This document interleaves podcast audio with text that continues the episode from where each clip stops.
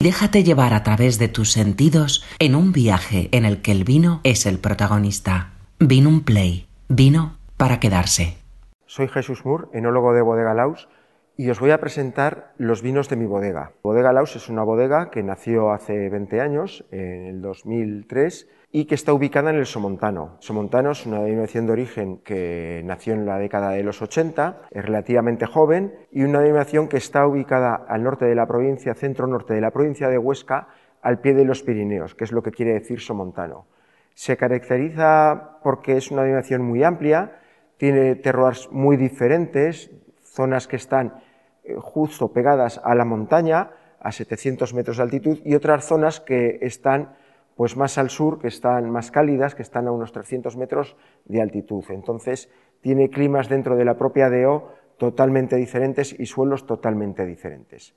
Y Bodega Laus es una, la bodega que nació hace 20 años aquí en Somontano, que tiene una capacidad para unos 3 millones de botellas. Nosotros no estamos todavía al 100% de producción. Es una bodega realmente bonita, muy tecnológica y muy funcional, muy bien preparada para elaborar unos buenos vinos, que es los que os voy a presentar en estos momentos. Vamos a presentar cinco vinos, un blanco, un rosado y tres tintos. Vamos a empezar, como es eh, habitual en toda cata, por el vino blanco. Eh, nuestro vino blanco está elaborado con dos variedades, Chardonnay y Garnacha Blanca.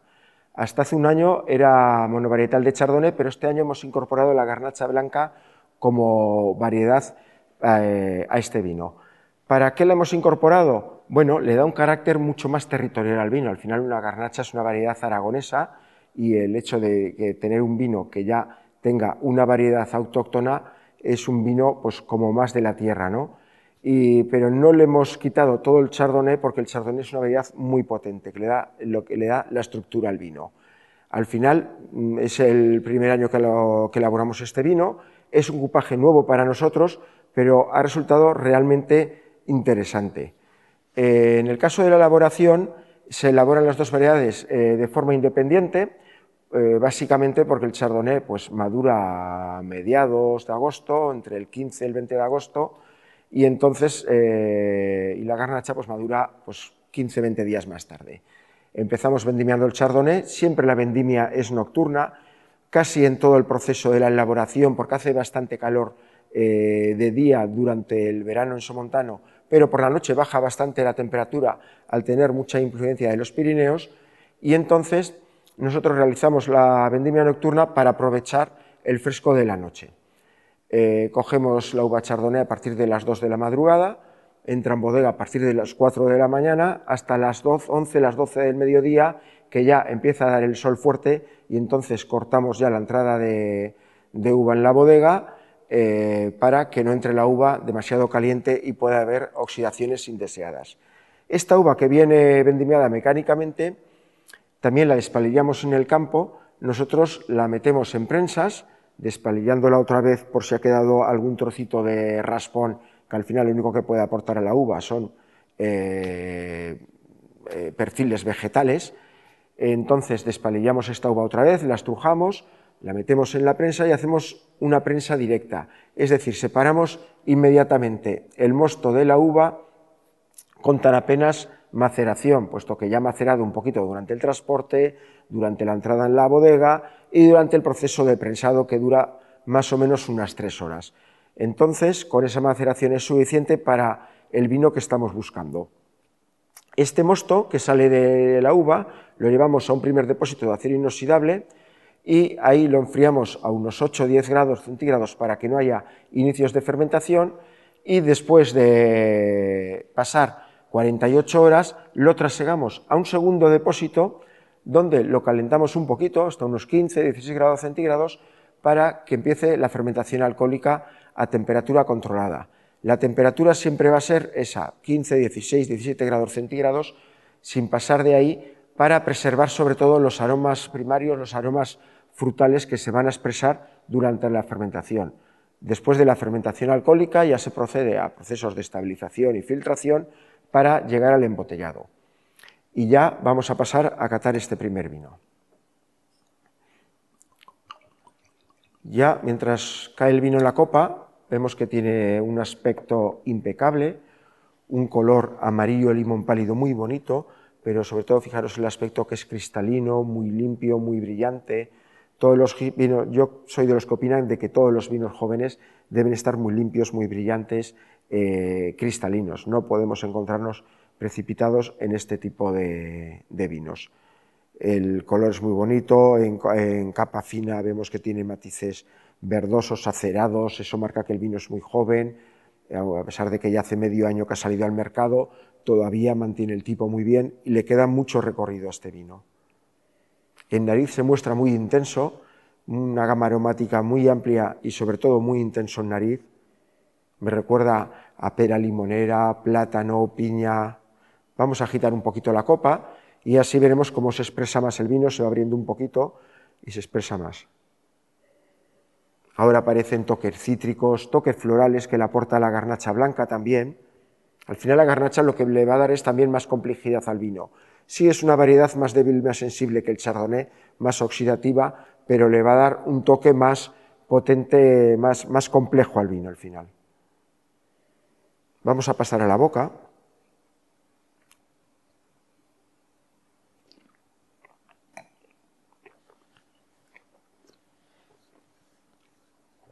En la boca tiene una entrada muy agradable, muy suave, con un paso de boca muy vivo, muy alegre, con bastante acidez, muy equilibrada y potencia sobre todo los aromas frutales que hemos notado en nariz, se notan también en la boca, pera, piña, plátano, toda esta gama de frutas, que parece una amalgama de frutas, se, se multiplica en la boca esa sensación. Además tiene un posgusto muy largo todavía, es como si lo estuviera tomando, lo estuviera bebiendo. Es un vino muy agradable y que esto va a maridar muy bien con muchísimos platos de pescados, incluso pescados eh, guisados, zarzuelas, eh, puede encajar perfectamente.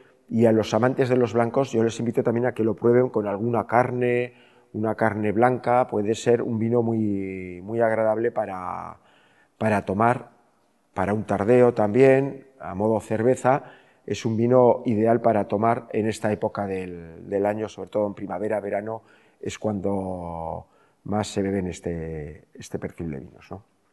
Vamos a pasar a nuestro segundo vino. Nuestro segundo vino es un rosado. Es un rosado elaborado con dos variedades, con garnacha tinta y sirá, y es un rosado un poco del estilo de los rosados de la Provenza, un rosado pálido, pero sin llegar al extremo.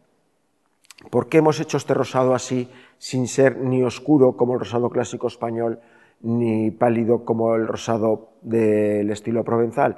Pues un poco adaptarnos a los nuevos consumidores, al gusto del perfil del nuevo consumidor, pero también manteniendo el estilo del consumidor nacional que busca rosados que tengan un poquito más de color. Al final no olvidemos de que los polifenoles, el color, es uno de los mejores conservantes del vino. Cuanto más pálido sea un rosado, menos vida va a tener también. Entonces, mm, también el hecho de que tenga un poquito más de color, lo que hace es que el rosado alargar un poquito la vida. Estas dos variedades, eh, Chardonnay y, Syrah, eh, se vendimian también por separado, porque al final pues, el momento de la vendimia es el que nos marca el momento en que tenemos que recoger la uva y se vendimia primero la sirá, que suele, eh, suele madurar la primera semana de septiembre, y la garnacha tinta pues suele madurar pues ya la segunda, tercera semana de septiembre.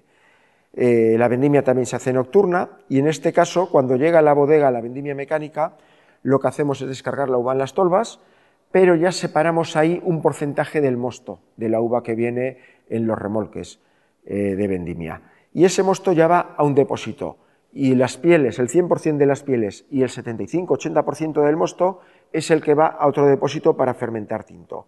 El rosado lo vamos a obtener de ese mosto limpio que no eh, hay ninguna piel en estos momentos.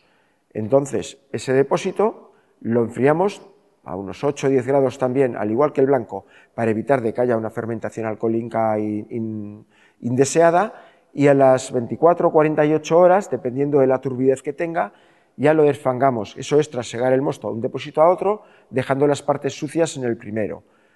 En esas 48 horas al mosto le ha dado tiempo de que las partes sólidas caigan hasta la, parte, hasta la base del depósito y así poderlas separar para que fermente el mosto mucho más limpio. Ya en ese segundo depósito calentamos un poquito el mosto, hasta unos 15-16 grados, donde va, y ahí es donde se va a dar la fermentación alcohólica, lo que es la transformación de azúcares en alcohol. Y ya va a durar unos 10-15 días, va a durar bastante, porque al ser a temperaturas muy suaves, 15-16 grados, la cinética de fermentación es más lenta que en un tinto que la temperatura es más elevada. Y después de ese proceso, pues ya se procede a las filtraciones y clarificaciones para obtener este aspecto del vino. Y ya vamos a catarlo.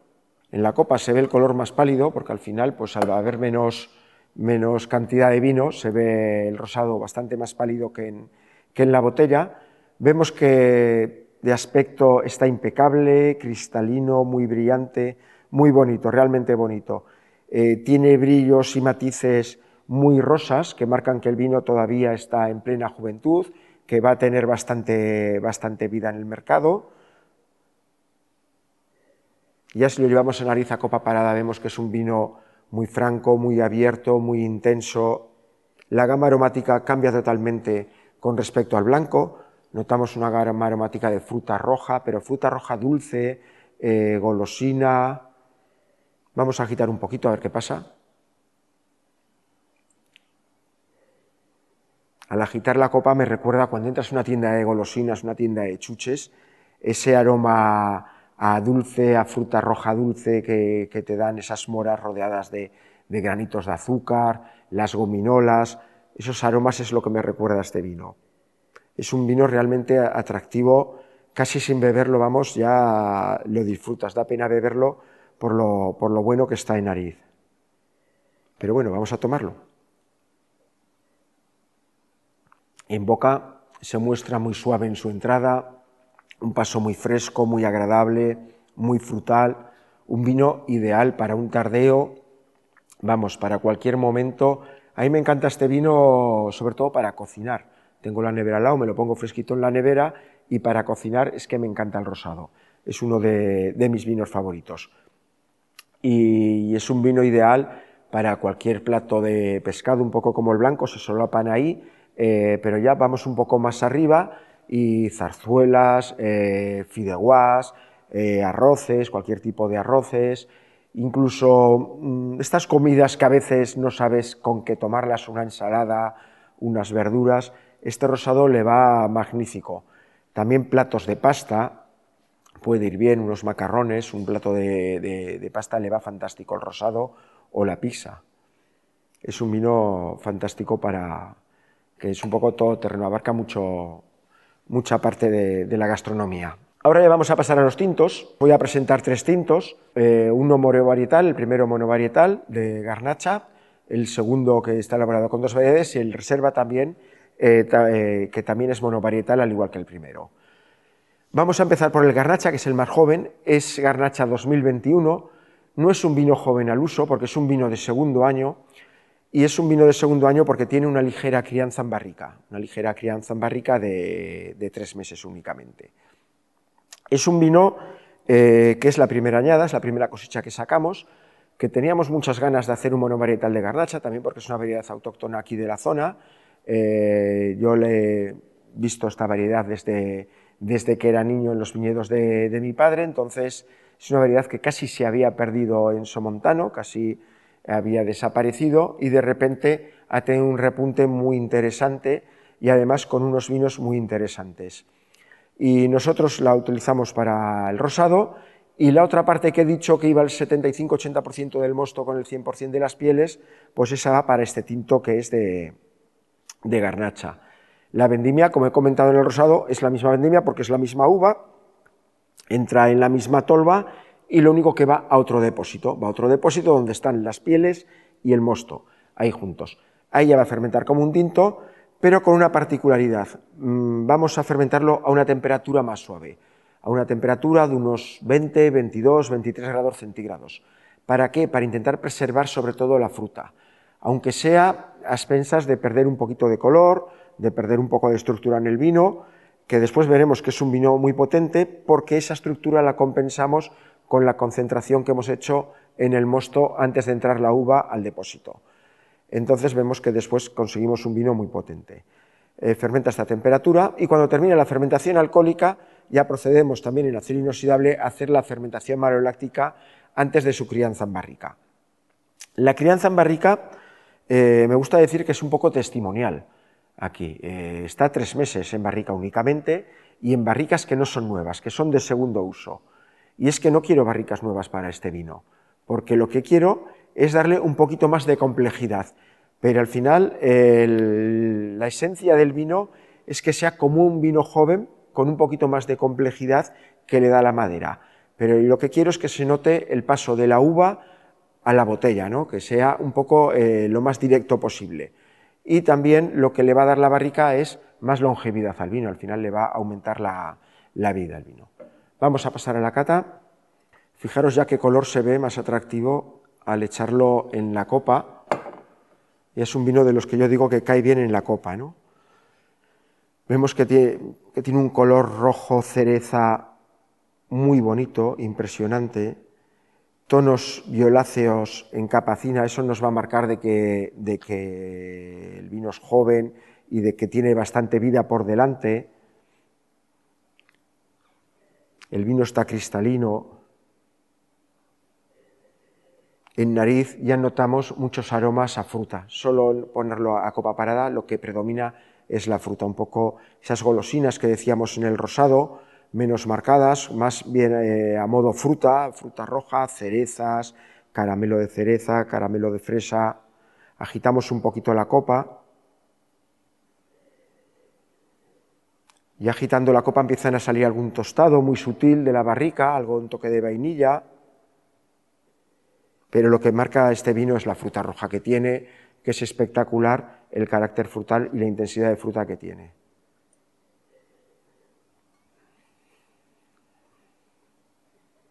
Vamos a pasar a boca.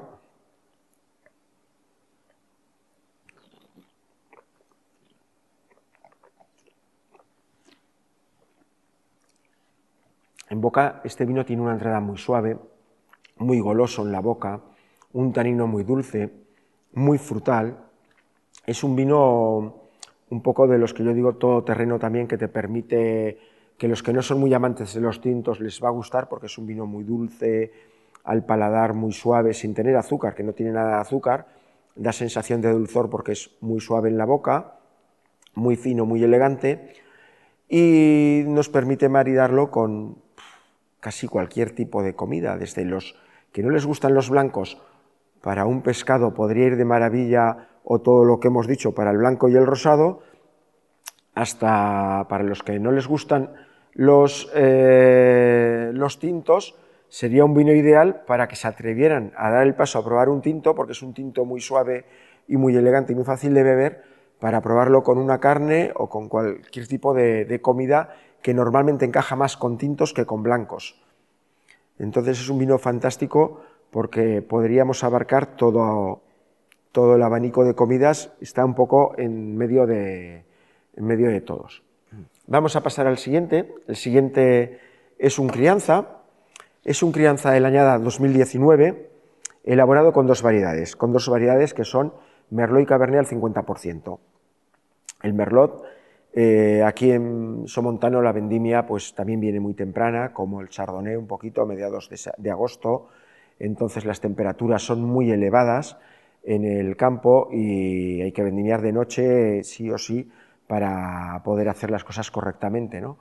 Y vendimiamos de noche, llevamos la uva al depósito, ahí fermenta a una temperatura un poquito más elevada que en el, que en el anterior, que en el garnacha, porque aquí ya no solo buscamos la fruta, sino que buscamos eh, la extracción buscamos que tenga más color, que tenga más tanino, que tenga más estructura el vino. Al final estamos hablando de un crianza que es eh, un vino muy gastronómico, un vino igual que los anteriores podían ser ideales para un tardeo, para tomar en cualquier momento, este vino es más para un menú, es más para tomar durante una comida, para acompañar a la, a la comida. El Cabernet, al igual que el Merlot, Podemos vendimiarlo de noche o de día, depende del clima, porque hay veces que en septiembre, cuando suele madurar el cabernet, eh, hace buena temperatura, hace mucho calor de día y hay veces que hace fresco de día. Entonces, dependiendo del año, aquí no hay nada escrito y podemos vendimiar eh, tanto de noche como de día. Las temperaturas de fermentación pues, van entre los 25 y 28 grados en ambos para intentar extraer más, remontados un poquito más agresivos, también para extraer más taninos. Y después de hacer la fermentación alcohólica, pues pasan a hacer la fermentación maloláctica en un segundo depósito y, después hacemos el cupaje, el ensamblaje, la mezcla de, las dos variedades eh, para equilibrarlas. Al final el Cabernet tiene más acidez que el Merlot, entonces equilibramos la acidez antes de meterlos en barrica y ya pasa a la crianza en barrica.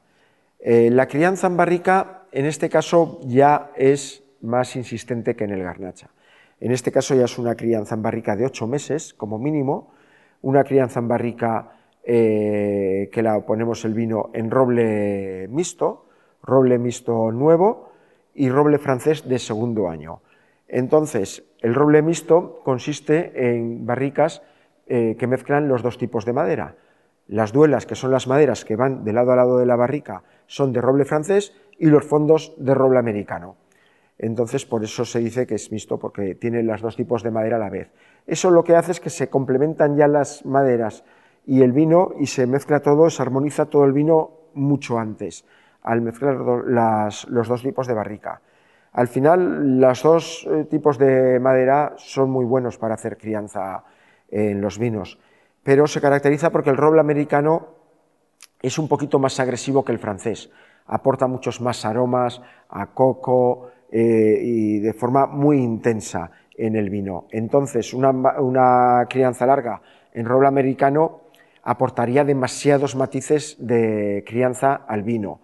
Y por eso nosotros amortiguamos un poco ese golpe que le da el americano poniendo un 30% de la barrica de roble francés y después acortando la crianza a unos ocho meses, en este caso del crianza. Y no olvidemos que otra parte del vino va en barricas de roble francés de segundos usos heredadas del reserva, que hacen que se amortigüe también este impacto de la madera. Después de la estancia en barrica, vaciamos las barricas, volvemos a homogenizar el vino antes del embotellado y las filtraciones pertinentes para que no haya precipitados en, en la botella. Ya vamos a pasar a catar el vino.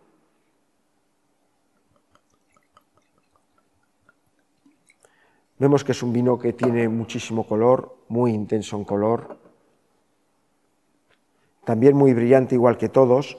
Al final, pues yo creo que a ninguno, ningún consumidor, no me he encontrado nunca ningún consumidor que le guste encontrar precipitados en el vino.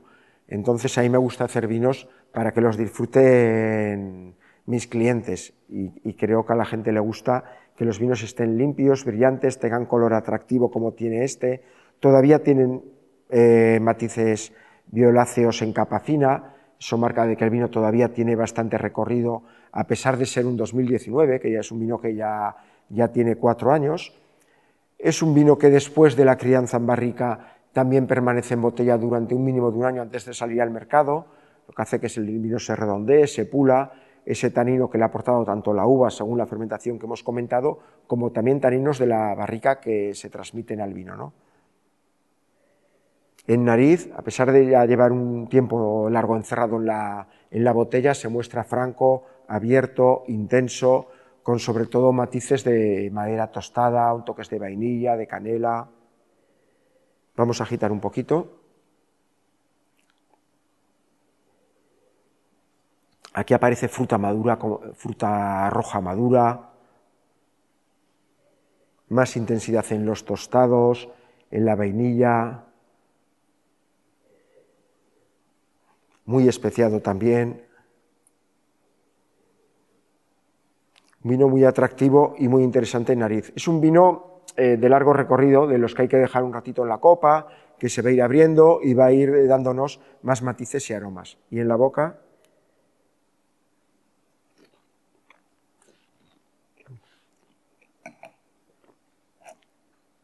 Tiene una entrada muy suave, muy agradable, Después tiene un tanino más marcado que la garnacha, más potente, pero que nos hace salivar y tras unos segundos se muestra sedoso. En la boca se muestra más frutal, recuerda mucha fruta roja, también con los matices que notábamos en, nariz de tostados, ahumados, pero marcándose mucho más la fruta en la boca que, en la nariz. Es un vino, ¿qué voy a decir de este crianza? Va fantástico para cualquier tipo de carnes, carnes, carnes salseadas, barbacoas, es ideal para todo este tipo, conejo al ajillo, vamos, me está entrando hambre solo de pensar en, los maridajes con los que se puede, se puede asociar este vino. Es, fantástico para, para, cualquier tipo de comida e igual que el anterior puedes tirar un poco hacia abajo, hacia comidas más suaves que, también lo va a soportar. ¿no? Lo que sí que recomiendo que es un vino gastronómico, es un vino para tomar para comer, igual que los tres anteriores. Los podemos tomar en cualquier momento del día, en un tardeo, en una copa, en un bar, este es un vino ya con un perfil más gastronómico. El último de los vinos que vamos a probar hoy es el Reserva. El Reserva está elaborado 100% con la variedad Cabernet Sauvignon. Entonces, esta variedad, eh, lo que he comentado es que es una variedad muy, muy potente, muy tánica, es una variedad de ciclo largo que se vendimia a finales de septiembre, nos permite, es una variedad muy sana, es una variedad que tan apenas le atacan las enfermedades y que nos permite hacer vinos de 14, 14 grados y medio, estando las, uvas perfectamente sanas. Eh, eso es muy importante porque para elaborar un reserva, eh, aparte de fermentar a temperaturas más elevadas incluso que el crianza, pues ya nos iríamos 28, 30 eh, del estajes, picos de 32 grados, remontados más agresivos, al final, si la uva no está sana, todo lo que tiene la uva lo va a transmitir al vino. Entonces es muy importante la sanidad, eh, todavía en cada vino es más importante la sanidad porque permanece más, más tiempo en contacto con las uvas. Aquí nos podemos ir a maceraciones de tres semanas o incluso más largas a veces para buscar más equilibrio, más estabilización del color, eh, un vino más potente, con más tanicidad, con más estructura y con más longevidad, sobre todo, que es lo que buscamos en este vino. Al igual que los anteriores, se hace la maloláctica en depósito de acero inoxidable, y después pasamos a barricas. Barricas de roble francés, en este caso 100%. Y barricas nuevas, barricas nuevas de segundo año, los dos, tres primeros años son las que utilizamos para el reserva. Y después son las que he dicho que se utilizaban parte para el barrica, para el crianza. Entonces, ¿por qué utilizamos barrica de roble francés? Pues porque respeta mucho más el vino y a mí lo que me interesa es que el vino poderlo tener 13 meses como mínimo en esta barrica para que el vino no salga maderizado, salga bien estructurado y tenga pues, los aportes de sabores y aromas que le aporta la madera, pero sin que eh, la madera predomine por encima del vino. A mí me gusta en todos los vinos que llevan barrica que la uva, que el vino mande sobre la barrica, que la barrica sea un aporte. Para mí es muy importante eso porque al final hacer lo que sería una sopa de roble pues sería muy sencillo maderizar un vino, no notas la uva y al final nosotros lo que tenemos que probar es lo que beber es vino, no madera, no, no una infusión de madera. Vemos que tiene un color muy atractivo, muy potente, un rojo rubí muy bonito, ya tiene algún tono un poquito más naranja, pues que marca un poquito ya que es un vino del 2018, ya tiene cierta edad, aunque tiene algún destello azul que marca que el vino va a tener bastante longevidad, tiene, va a tener bastante vida. ¿no? En nariz se muestra franco y abierto, le he echado un poquito antes que los anteriores, también para que se abra un poco más, porque este, pues aparte de los 13-14 meses de barrica que tiene, ha estado más, casi dos años en botella. Entonces es un vino que necesita abrirse un poquito antes, pero es un vino que se muestra muy franco ya de entrada. Vamos a agitarlo para notar mejor sus aromas. Vemos que tiene una fruta madura, un poco compotada, ciruelas, muy agradable, aromas tostados, ahumados, canela, un toque de cacao también. Es un vino realmente complejo.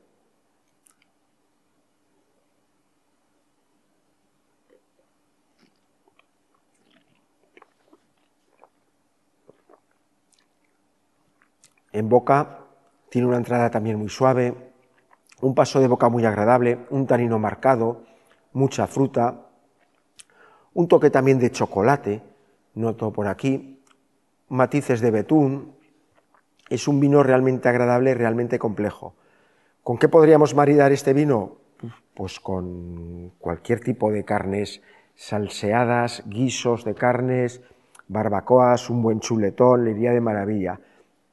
Incluso se me ocurre que este vino marida muy bien con postres que lleven chocolate, postres que lleven algo marcado de, cacao, eh, marida fantásticamente porque tiene potencia el sabor del vino y del, y del postre, que al final es de lo que se trata en un maridaje. Bueno, y con esto ya os he presentado todos los vinos que estaban previstos presentaros y ya hemos terminado. Ya, bueno, simplemente invitaros a que podáis visitar Bodega Laus. Estáis invitados aquí a Barbastro, es una bodega fantástica. Eh, estaríamos encantados en atenderos y si queréis podéis visitar nuestra página web, bodegalaus.es, donde podéis hacer las reservas de la visita o comprar vino online para poderlo degustar en el caso de que no podéis venir a corto plazo. Bueno, pues hasta luego. Vino un play. Vino para quedarse.